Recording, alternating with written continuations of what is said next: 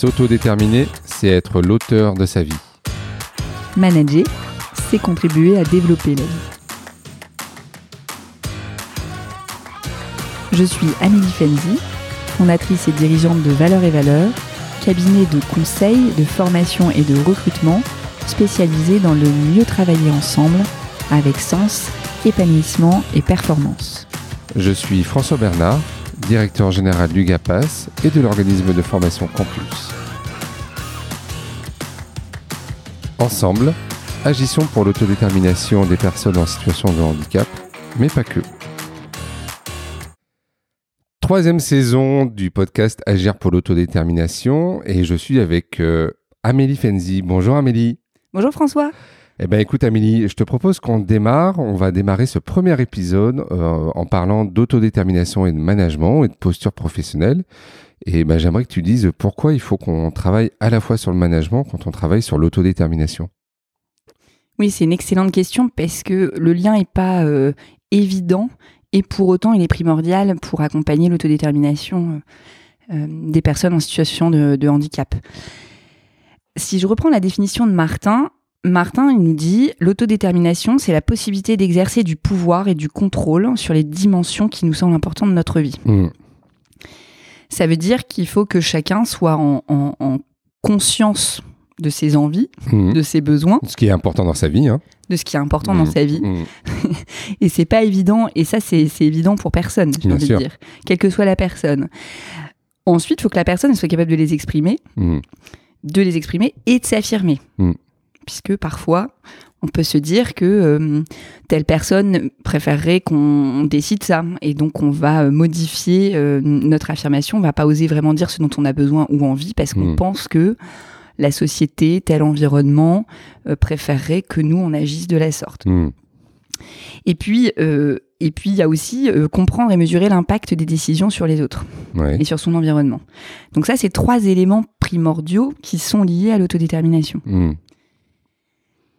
Quand, quand on prend ça, il y a aussi la notion de, de dans l'autodétermination qu'il faut être donc en conscience et sans influence. Je viens Ouais. de parler là juste avant de l'influence euh, interne qu'on peut avoir, ne pas s'autoriser à penser et à faire ses choix. Et puis il y a aussi l'influence externe. Hmm.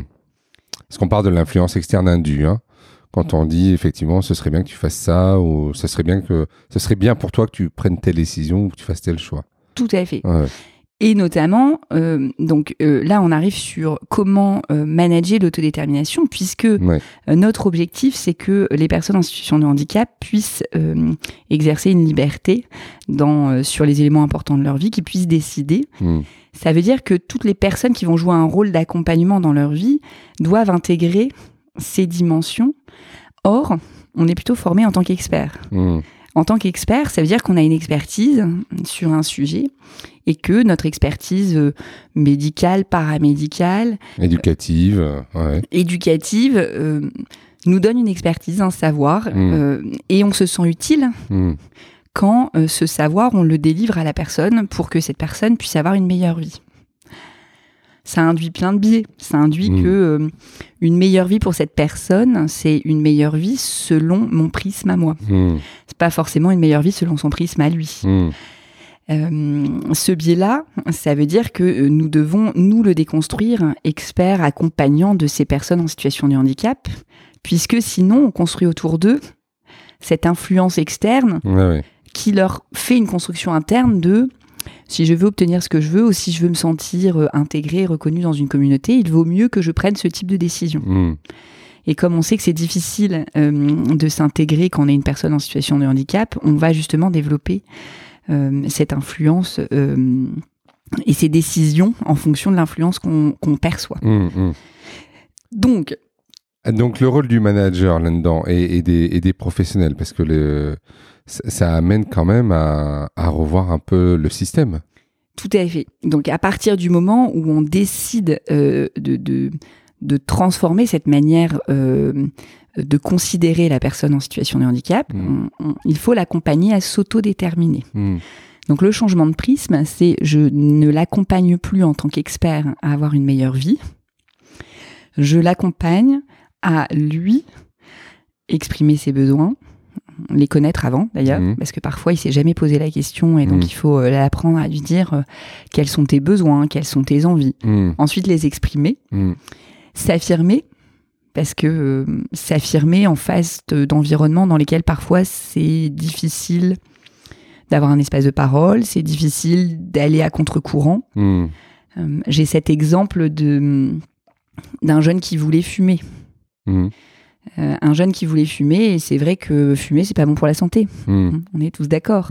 Néanmoins, une personne en situation normale euh, décide de fumer ou pas. C'est Mm. toujours possible à un moment en cachette de démarrer euh, de fumer. mm, Quand on est en situation de handicap, quelle décision prend l'accompagnant? Mm, Donc si euh, on décide de- de- de- d'accompagner cette personne à mesurer les impacts de fumer, pour éventuellement réfléchir avec lui sur est-ce qu'il va fumer ou pas, si oui, comment, est-ce que c'est possible, pas possible. Donc dans cette dernière dimension, il a exprimé une envie, il a, euh, il a communiqué, il s'est affirmé sur son besoin et il a compris l'impact euh, des choses. Donc ça veut dire que le professionnel, il doit accompagner ces trois phases-là, mm. ce qui est différent peut-être de la manière dont il exerçait son métier et dont on lui a appris jusqu'à présent. Mm. Et alors, c'est quoi le rôle du manager dans, dans ce cadre-là? Donc le, oui, le rôle du manager, j'arrive, t'as raison. Euh, le, le rôle du manager, c'est euh, d'accompagner le professionnel euh, à changer cette posture-là. Cette posture qu'on vient de décrire, c'est la posture de la coopération. On y Mhm. reviendra plus tard. Ouais, ouais. Mais ça veut dire que on change aussi le ma- la manière d'interagir avec la personne, mais aussi avec l'équipe de professionnels. Mm, Donc le manager, il doit accompagner ce changement de posture. Accompagner ce changement de posture, ça veut dire que le manager aussi doit Mhm. faire évoluer son management. mm, Si le manager reste dans un mode de management directif, forcément, euh, le directif, c'est je décide ce qui est bien pour euh, la personne et le collectif. Et Mhm. donc c'est moi qui vais engager une décision pour les autres. On n'est pas dans l'autodétermination.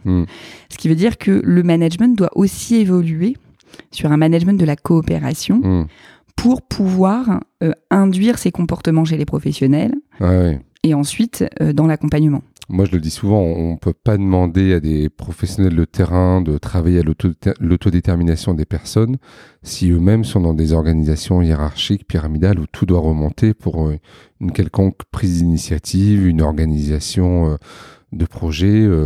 Alors certes, il y a, il y a un cadre Oui. qu'il faut respecter, ce qu'on appelle un peu le périmètre de jeu, quoi. Euh, Mais, mais, euh, dans ce périmètre de jeu, il faut que les professionnels ils aient de l'autonomie et en même temps de la responsabilité. Tout à fait. Ouais.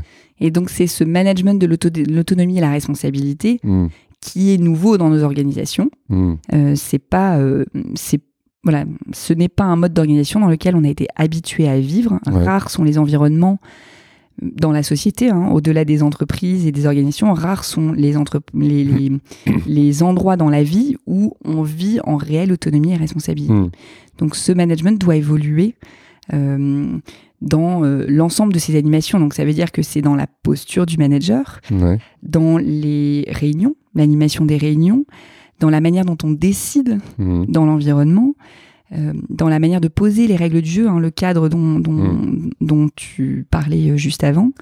Euh, tout ça doit évoluer. mm. Parce que justement, dans, dans le dernier épisode de la saison 2, euh, le- la thématique, c'était justement ce que n'est pas l'autodétermination. Et souvent, on dit l'autodé- l'autodétermination, c'est pas faire ce que je veux quand je veux.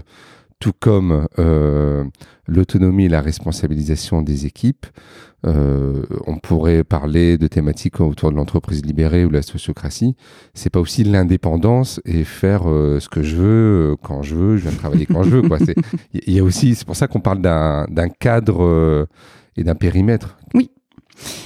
Oui, ce que, ce que, ce que tu peux décrire, c'est éventuellement la différence entre euh, l'indépendance et l'interdépendance, qui est un élément majeur euh, dans l'accompagnement euh, managérial vers l'autodétermination. C'est la différence entre je suis indépendant et donc quelque part je suis capable de faire mes propres choix, euh, mais je ne prends pas en compte les règles de jeu du collectif Hmm.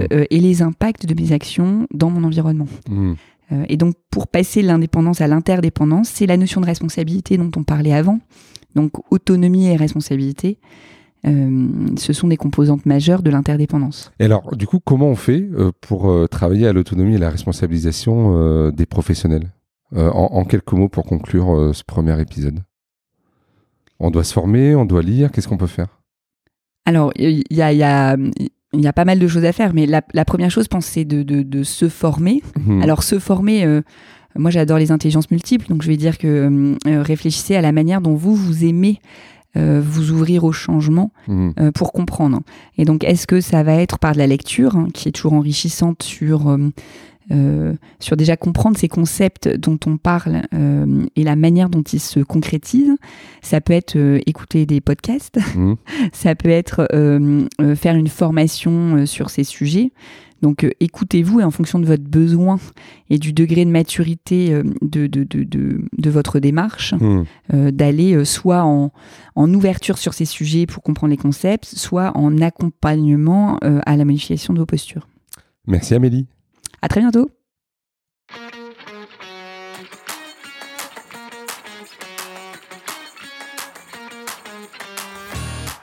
Si vous voulez en savoir plus sur les programmes Agir pour l'autodétermination, vous pouvez contacter l'organisme de formation Campus à l'adresse mail contact@campusformation.org. Toute l'équipe se fera un plaisir de vous proposer un programme, un conseil et un accompagnement de formation adapté à votre besoin. Si vous avez besoin d'informations ou d'accompagnement sur l'évolution du management ou de vos organisations vers l'autodétermination, toute l'équipe de Valeurs et Valeurs se fera un plaisir de répondre à votre message sur l'adresse contact que vous retrouverez sur notre site internet valeuretvaleurs.com avec un S au premier valeur. Au plaisir Amélie. Au plaisir François